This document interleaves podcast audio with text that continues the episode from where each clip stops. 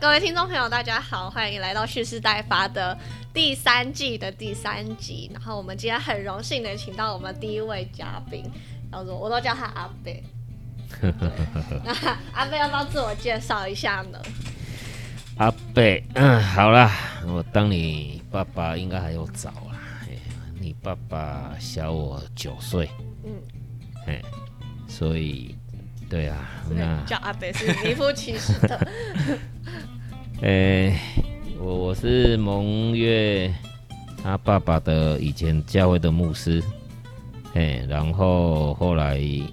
就不当牧师了，去当农夫，嗯，哎，啊，当了农夫就就养虫。其实其实是在还在当牧师的时候发现这个虫啦，他那时候就开始玩虫了。哦，所以是是大概什么时候发现什么虫？二零二零一三年哈、我们教会就换换教会嘛，换换地方，小房子换成比较大的房子。嗯。然后那个房子有一个阳台很大，大概十平，好、那我在那边就做鱼菜共生啊，啊、然后因为教会礼拜天中午都有午餐，所以有厨余，哦，那我那时候还不不认识黑水虻，我就想养蚯蚓来处理厨余，哦，那那那就有一天就突然发现，哎呦，所有蚯蚓都在逃命。哦，就逃到那个蚯蚓箱的那个最最上面，那我又觉得奇怪，怎么会这样？然后就把它挖开来看，然后就看了一堆那个 那个虫哦蛆，那其实就是黑水虻幼虫啊。哦哦啊，所以从那个时候开始就开始来了解黑水虻，然后一头就栽进来了。嘿哦，所以所以这件事情可以 trace back 到九年之前呢，嗯，二零一三，二二二零一三。所以蚯蚓是害怕黑水虻的吗？哎，会被黑水虻的幼虫吃掉。哦，OK，所以那些已经是孵化出来的了，他们不是对，后来后来我去观察啊，因为那种蚯蚓箱就黑色那个蚯蚓箱，它上面其实是网网箱啦，嗯。哦啊，就是一个洞一个洞嘛，哦，那我我就观察，那就发现哦，也其其实那个发酵味道就是对黑水虻的虫妈妈是一个诱诱引的味道。嗯哼。哦，所以因为那个发酵味，虫妈妈就在那个呃蚯蚓箱的那个洞洞里面呢就下蛋。哎，孵化出来，他们就开始进到里面去，这样。了解。章宇哥，好，那你今天因为我觉得就是听众，我们听众大家都是就是平常不会接触到农业这一块的，所以我想说，大部分人其实不知道黑水虻是什么东西，他们可能脑袋也想象不出来他们长什么样子，那可以形容一下吗？我我想很多人都看过那个，如果你你运气不好，买个水果，然后一打开里面有那个蛆，嗯哈、通常那个是东方果实蝇嘛，哈、就是东方果实蝇会叮在那个呃水果，如果它没有包啦，哈、没有套袋的话，那常常会有发发现那个东方果实蝇，哈、啊就是白白的那个类类似那个蛆，但是黑水虻是呃应该几乎是也也不能说算是所有的昆虫幼虫最大的，哎，但是相对于蝇类的蛆来讲，它应该差不多算最大的，啊、它蛮蛮大只，它长到四五六零虫的时候，大概零点二公克一只，嘿真的很大，零点二公克，它大概多长？大概从两公分，如果完全熟成啦，哈、嗯它它它的那个养分吃的够的话，它能够充分长大的话，大概两到二点五公分，哦，甚至我我我也养过三公分的啦，嘿，哦，那这那真的很大，对，有点可怕。那它是颜色就是黑黑的嘛，所以叫黑水虻。哎，它成虫啦，哦，成成虫是黑水虻啊，幼虫它就是从白的，那慢慢颜色越来越深，好，进入潜蛹期蛹期蛹的时候，它它就变成黑色的，哦，嘿，那刚刚讲到就是厨余喂那个蚯蚓，那为什么喂厨余喂一喂之后，黑水虻就会跑出来，是因为黑水虻会可以除去化除吗？还是它有什么功能？其其实呃，黑水虻应该讲它是属于腐生性动物。好、只要有腐臭味呢，在大自然界里面呢，例例如说，呃，非洲草原死了一只动物，哦，或者是呃东南亚的那个热带雨林死了一只动物，它它产生腐臭味，哦，那最开始就是苍蝇来嘛，哦，那苍蝇呃来过之后，哦，到了一个程度，黑水虻的妈妈就会来，哦，它、来下蛋，哎，啊，等到黑水虻来了，苍蝇大概就退场了。哦，哎，所以那个 CSI 就是犯罪调查呢，在看说啊，这个人死多久了，就看他身上有什么昆虫，哦，来、哦来判断那个死了多少天。哦，这样哦，好好厉害哦！原来可以从动物这样去推敲。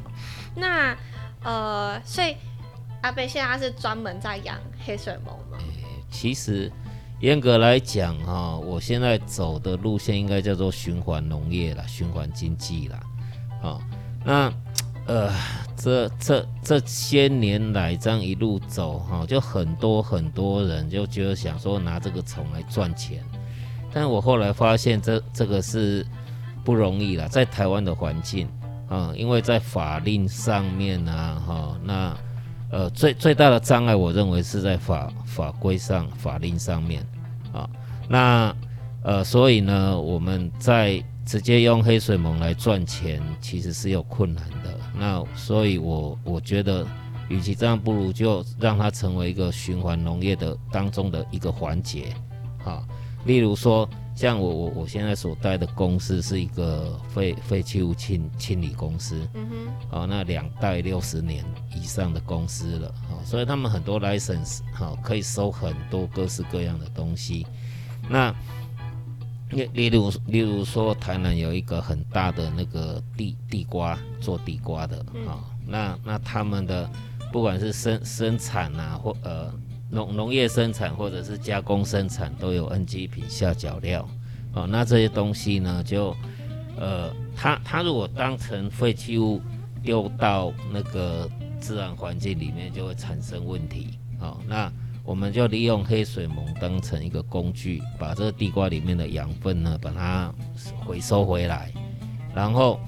呃虫体呢就拿来当饲料，那呃粪渣哈、还有它的那些地瓜的纤维啦，哈吃不掉的这些就当肥料。OK，啊、所以它所扮演的角色就可以，呃，现在农委会不是在推什么零零碳农业嘛？对，啊、我我觉得黑水虻是可以达到这个零碳农业的一个目标。对因为它在就是去化一些嗯大家已经没有办法在呃大家的废平时的废弃物上面是可以有更进一步的去化。对对，但但但是它也并不是所所有的废弃物都都吃了，基本上它它就跟一般动物一样嘛，要长大，它吃的就是碳水化合物跟蛋白质这两个主要来源，让它长大嘛，哦，所以你的废弃物里面如果都是高纤维的，大概它它对对它来讲就没什么用，哦，那因为有碳水化合物跟蛋白质，这个放到大自然界里面会发臭嘛。啊、会会容易污染环境，哦、反而它在呃这样的一个环节上面可以扮演一个很积极的角色。所以就是现在养黑水虻的人，就是这个黑水虻养出来之后，都是走去做饲料为主嘛。以我我我觉得台湾哈、台湾说实在的，因为法令的，我我我不认为台湾在起已经起步了啦。其实，在产业上来讲，台湾还没起步啦，啊、那只是有一些呃有有有有兴趣的人呢，在在玩，啊、那以以国际上来讲，现在世界上投资最大应该是荷兰有一个公司。哦啊，我忘了那个金额哈、哦，反正是是是是，好像上百亿欧元吧，我不知道。哈哈，它那个规模是非常非常大哦，因为在欧欧洲，他们蛮重视这个动物蛋白质的这这这这件事情。哈、嗯那因因为呃，他们环保意识很高嘛，哦，你你生产一公斤的牛肉，哦，你会造成多少碳排放？哦啊，但是用昆虫一样生产的出来也是蛋白质，哦啊，经过处理，其实人也是可以来吃的，哦，所以所以这个对对他们来讲，他们是很积极的，哦，那我觉得台湾就 是有点可惜呀、我很好奇，那个产业是指什么样？是循环经济的产业还没起步吗？还是是是什么样子的产业？应应该这样讲了哈，现在现在台湾哈比较容易从黑水虻赚钱，哈，大概就是拿来当宠物饲料，哈，他把那个呃黑水虻的幼虫呢，呃做用微微波干燥，它可以膨化，哈，所以那虫体很漂亮，嗯卖相很好。那很多养爬虫类的啦，养什么蜜袋鼯啦，养那个刺猬啊，哈啊那个。那个宠物主人就是抓抓几只这个呃虫干，好、给他们吃啊，他们就很开心了，好、那这啊这样的一个卖法呢，都呃大概就是算功课来卖，哦啊以以前我曾经就是有人有一个钓具店呐、哈、他他他就找我啦，找找我说要买，好、好了，我就卖他鲜虫，哈、他们拿去钓鱼用的啊，我就一公斤卖他一百块。那他呢就把它分装成一百公克一盒，啊，一盒也是卖一百块。好，这这这个是娱娱乐娱乐用嘛，嗯好，嗯那也有曾经一个养鸡的哈、来找我哈、因为我我那个时候在园林养很多，那我一公斤呢就卖他二十块，那一模一样的东西，好、你在不同的用途呢，它的价格就就就产生很大的那个差异，嘿啊，但是我我我觉得这这是商业商业手法啦，哦啊，但是我觉得说，呃，我我我比较看的不是说想要用这个虫来赚多少钱，而是我觉得说。要看这个虫能够来改变这个环境，好、改变这个食安，好、它能够发挥的功能，是我我们比较我我觉得比较有价值的部分。嗯对啊，确实，因为刚刚才阿贝有提到，就是最近环保意识抬头嘛，所以人类对于自己的动物性蛋白质的摄取来源就会越来越注意。嗯那我们之前前几集其实有提过，说就是影响碳排的一些要素，就是像是什么，比如说我们产生平常在养牛、养猪、养鸡的话，就是喂饲料，饲料生产也是产生碳排的一个巨大的来源嘛。那像是阿贝养黑水虻的话，那因为它的饲料主要就是人没办法吃的这一些边角料，那相对来说它就没有产生额外的碳排放，所以它就是会更加环保。那其实欧洲，对啊，就对于实用性的昆虫也是有蛮多研究啊，就除了嗯黑水虻以外，我好像听过有蟋，他们有做蟋蟀嘛？有有很多啊，有很多。那个东南亚，不要说欧洲了，啊东东南亚那个吃吃虫又吃的蛮厉害的。嗯哎、我又听说我们前几年不是有那个荔枝春香吗？嗯，对，啊、那我就听到泰国人哈、哦，哇，一看到荔枝春香就流口水，啊、活活的抓下来呢，那个脚呢把它拔掉就往嘴巴塞了。哇，吃得下去了。对，哦啊，那那个有有有很多昆虫啊，其其实人类大概大概我前前一阵子看一个说有上千种的昆虫，其实都有人在吃了，嗯，嘿，啊，其实蛮厉害的。你刚刚有提到，就是对于食品安全的这个部分，嗯。你希望虫，你觉得虫能够去改善食品安全？呀呃对，你你你你呃，可以这样说哈，因为这一只虫，其实基本上所有的昆虫的幼虫体内都差不多一有一样的东西了哈，嗯，呃，就是有所谓的抗生态。嗯哼，啊，天然的抗生素。那对动物来讲，它们吃了这个之后呢，那个免疫系统就就会提高。啊，那比较有呃明显的例子就是猪，好，那个小猪哈，通通常小猪断奶以后，它它们吃饲料这个转换过程，那个死亡率其实是就就就是哎，常是危险有风险的，对，好，那曾经在台湾有一个养猪业者，啊，他呃就就就跟叙事所有产学合作了哈。那那个时候，其其实我我我的第第一批的虫卵是就就就说。呃，不是野生自己来下蛋的，而是以以人工生产的哈，就就就是这个养猪业者给我的。嗯哼。好，那他他养的猪叫优格猪啊，他得过神农奖啊。那他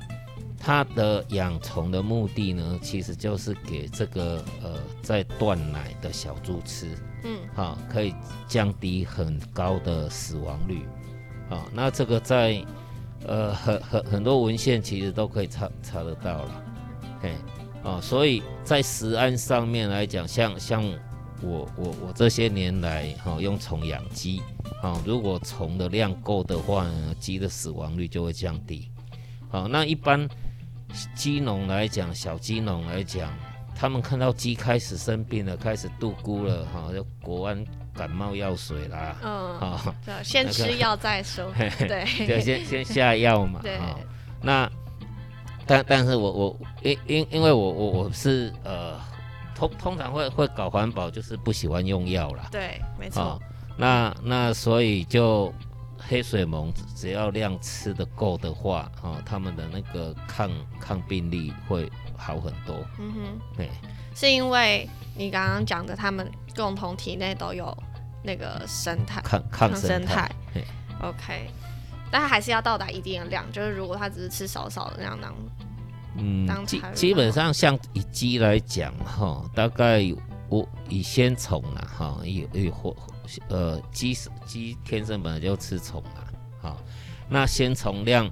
呃在鸡每一天它的总饲料的摄取量来讲，就我我们不会超过百分之二十，嗯哼，哦，因为那个蛋蛋白质很高。哦，啊，吃多了就是拉拉拉肚子拉掉就浪费了。对，好，所以我们大概就是抓百分之十到十呃二十之间。好，啊，如果虫少一点呢，反正百分之五也可以啦。嗯哼。好，那只只要有吃就就会有帮助啊，那减少他们的死亡率。嘿。那刚才阿贝有提到，就是说虫卵是吃不是天不是让外面野生的。虫过来产卵，而是都是用人工对去买过来或者是生产嘛。对。那我想观众还有我们都蛮好奇，就是说这个虫它的一生是怎么样度过的？就是这整个生产流程大概长什么样子？OK，在在有记录的文献里面哈，我我曾经看过的哈，这个虫的生命周期，所谓的生命周期就是从从虫卵一直到它成为成虫交配产产卵哈，这这样一圈。好，这样成为一个生命周期，它最短的呢，大概是二十八天，好，就完成一个生命周期。最长的是两百八十天，好，那为什么 这这个 range 那么大？好，就是因为它在地球上的那个生存的那个场域，哈，大概是北纬四十四十五度到南纬四十度，这这个范围，哈，都可以发现黑水虻的踪迹。那当然了，远离赤道就冷嘛，好，那冷的时候，呃，它是变温动物，哈，它就进入休眠状态。啊，等到回温了，哦，它再赶快再醒来，再吃一次，啊，冷了又睡了，哈，啊，所以那个生命周期就拉很长，哈，那所以呢，我我们用人工的方式来在做繁殖养殖呢，基本上就是先去了解这一只昆虫它整个生。生活史啦，它的它那个生物特性呐，哈，然后了解它是，哎，在大自然界它是怎么产卵的，哈，在大自然界它在什么条件里面呃交配，哈，什什么什么状况，什么怎样的光线底下，怎样的温温湿度，哈，那我们就根据这些所所观察得到的，我们就用人工的方式，哈，然后在一个呃环控的一个。场域里面呢，来进行人工的繁殖跟养殖。嗨，大家好，我是李 A 梦，是不是很想念我的声音啊？这这次的访问啊，刚好没有跟到，所以呢，就辛苦辛苦两位的访问啦，非常的精彩。那我们今天呢，访问阿北的内容就先到这边为止。那另外一半的访问内容呢，我们就在下礼拜再把精彩内容带给大家。那今天就到这里结束喽，大家拜拜。